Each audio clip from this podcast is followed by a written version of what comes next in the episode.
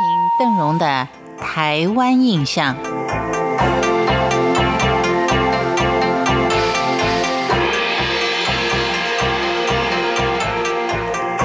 最近几年，也许是因为经济的关系，或者呢是大环境当中不如意的事情太多，或是天灾人祸，让大家会寻求一些心理上的刺激。这也许就是近来恐怖片流行的原因之一。而目前的恐怖片呢，已经不再只是呃青面獠牙，或者呢是血流满面啊。借助科技的发达，甚至于让你啊想象不到的鬼面孔都会出现。其实要说到鬼，金门人啊有最深刻的体会，就是会摸哨的水鬼。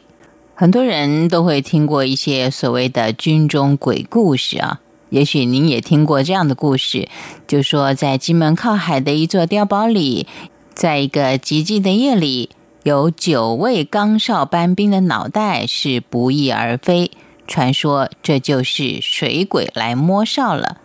水鬼这个让人听起来相当毛骨悚然的名词，在战地人绘声绘影的大肆渲染之下，更增添了若隐若现的神秘感。所以以前要服兵役的时候要抽签，也就是你下部队的地点的时候，最怕抽到的就是所谓的金马奖。当然是会远离家乡之外，最让他们心惊胆战的，恐怕就是被莫名的给摸哨，有去无回。但现在预备要当兵的官兵弟兄们，可能对于“水鬼”这两个字啊，就比较陌生一点。其实大家以前所说的水鬼。指的是海峡对岸肩负刺探军情的两栖蛙人。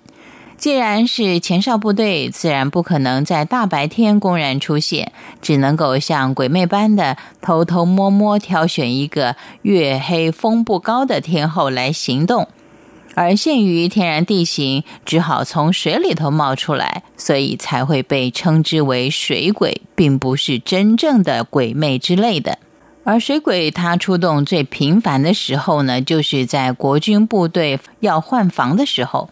可能对岸的水鬼呢也会蛮好奇，换来的是怎么样的一个兵种啊，是有什么样的实力存在？而国军弟兄们又怎么样的来预防所谓水鬼摸哨呢？其实，在海峡两岸都有训练水鬼，也各有各的防水鬼的招数，可以说是相互的斗智。中共方面最常用的手法就是设雷区、架铁丝网、布哨。为了虚张声势，他们运用听觉吓人，也就是采歌曲没有多久，就在各角落吹哨或是敲锣，让人搞不清楚布哨的方位。而我们国军则采用的是视觉唬人的方式。像是四处的扎草人，白天故意让对岸看到的是假人，还拴绳子，没事的让他摇一摇，好像真人一般的来误导。那到了夜晚呢，就用真人来站哨，或者是故意点根烟漏了痕迹，诱导敌方前来再加以捕捉。当时的国军弟兄有相当多治水鬼的法宝。像是将玻璃瓶砸碎，跟水泥搅和在一起，让弟兄朝礁岩上丢掷，使那些无法放置地雷的礁岩成了刀山；或者呢，是在空罐头里面装一些棉花，再倒入汽油，以绳子来联系，一旦对岸水鬼碰触到罐头，就会发出撞击声。据了解，中共水鬼来摸哨，一次都会有好几组相互的支援掩护。摸哨是不能够用枪的，大家用的都是刀，所以国军呢多会教导官兵反擒拿术，并且以伪装的方法来欺敌。当然教归教，到时候面对水鬼时候，能不能够使用得上，那又是另外一回事了。毕竟大家当兵都很年轻，而且也许很少碰到这种暴力状况啊，